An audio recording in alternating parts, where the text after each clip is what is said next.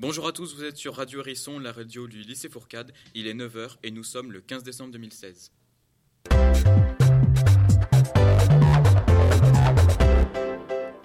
Radio Hérisson.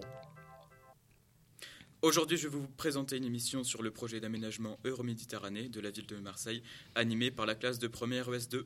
Au sommaire, vous découvrirez le projet Euroméditerranée 2 présenté par Carla, la Villa Méditerranée présentée par Thomas, les terrasses du port présentées par Bastien, l'écoquartier Smart Say présenté par Vincent.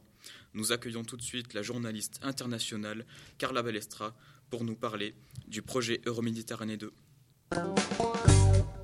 Bonjour Titoine. Le projet Euroméditerranée 2 s'inscrit dans la continuité d'Euromed 1. Ce projet a pour but de répondre à quatre objectifs majeurs.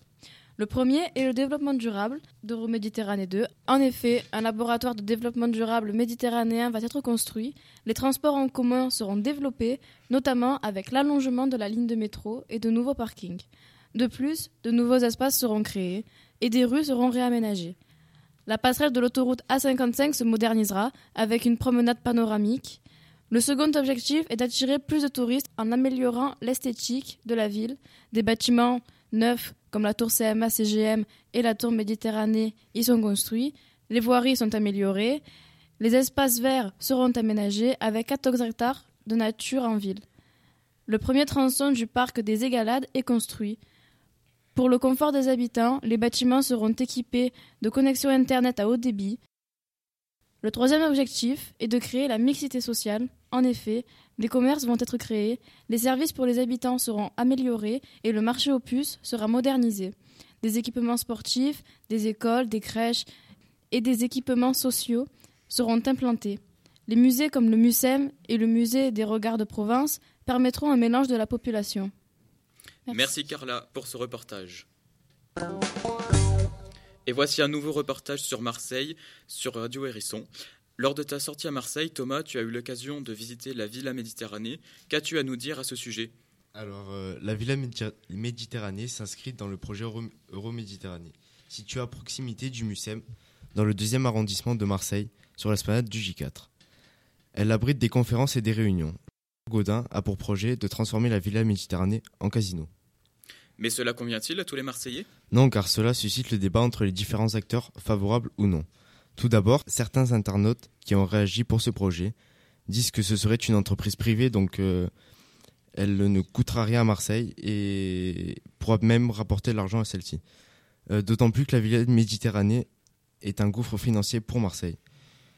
De plus, étant la deuxième ville de France, ce serait normal qu'elle possède un casino. Le sociologue Jean Viard a lui aussi des arguments favorables à ce projet. Ce casino ferait rayonner Marseille, il deviendrait un modèle économique dans un lieu stratégique, donc qui pourrait créer de l'emploi et faire entrer de l'argent dans la ville. Selon lui, la villa, la villa Méditerranée n'a pas eu son public. Mais quels sont les acteurs contre ce projet? Alors, il y en a plusieurs. Certains pensent avec l'esprit de métropole et mentionnent qu'il y a déjà un casino à Aix. De plus, il n'y a pas d'aménagement possible pour un accès facile aux véhicules. Étant situé à côté du MUSEM, culturellement, ce n'est pas approprié. D'autres sociologues, eux, pensent que cet emplacement peut être choquant étant donné qu'il est situé à côté des quartiers les plus pauvres d'Europe. Ce n'est pas une priorité pour Marseille d'avoir un casino. L'ex-président de la région, Michel Vauzel, désapprouve lui aussi ce projet.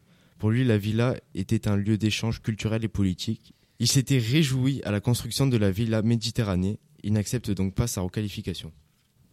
Grâce à Thomas, nous avons pu voir quels sont les acteurs pour ou contre ce projet. Merci.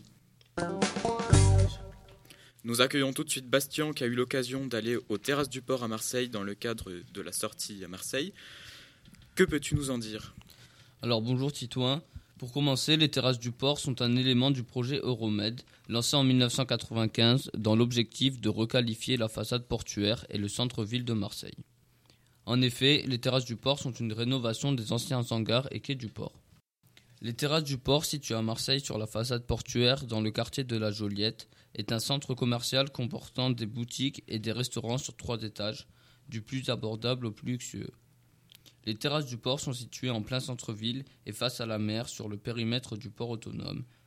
Ce centre commercial est conçu en 2013 et ouvre en mai 2014 avec un souci esthétique et environnemental. En juin 2015, les terrasses du port ont remporté le prix de la meilleure création d'un centre commercial par le Conseil national des centres commerciaux. Les acteurs privés ayant participé à sa conception et son financement sont M. Amerson, le cabinet d'architecture ainsi que des acteurs publics étant concernés par le projet sans en être directement responsables, comme Pôle emploi, la mission locale de Marseille, Euromed, la ville de Marseille et le port autonome. Les objectifs de la conception des terrasses du port sont de reconstruire l'espace du port, de faire venir les Marseillais ainsi de se réapproprier l'espace en mélangeant la ville et son port. Les objectifs sont aussi de créer un lieu de sociabilité et de créer des emplois. Les terrasses du port assurent le développement économique de la ville en attirant les croisiéristes et visiteurs. L'emplacement des terrasses du port permet de garder le shopping des Marseillais dans Marseille, ce qui apporte des taxes et des ressources à la ville. Alors pour conclure, les terrasses du port permettent une certaine ouverture au monde et fait de Marseille une grande métropole européenne. Merci pour ce reportage. Merci beaucoup. Nous avons la chance d'avoir parmi nous Vincent, qui est un spécialiste du projet Euroméditerranée 2. Il abordera avec nous l'écoquartier marseillais. Bien sûr, Tito.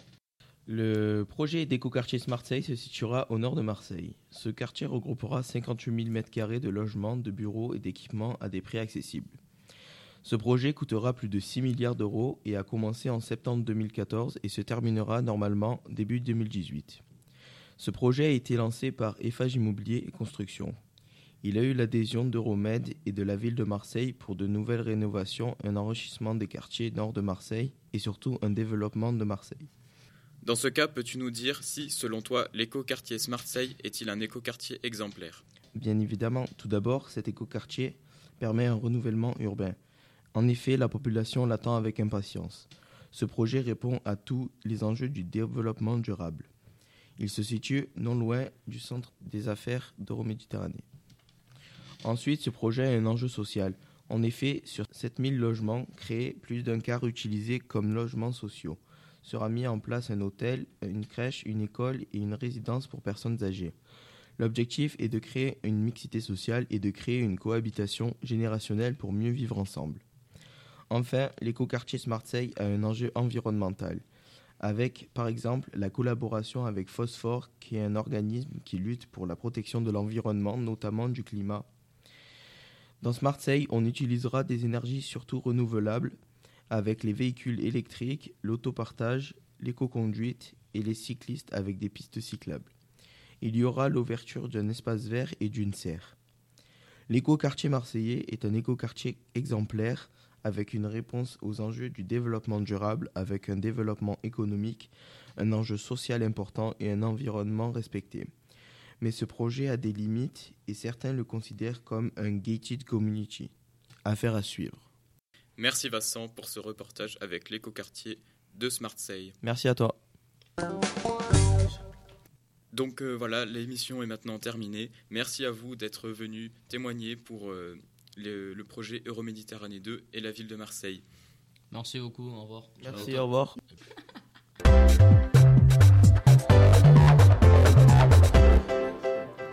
Radio Hérisson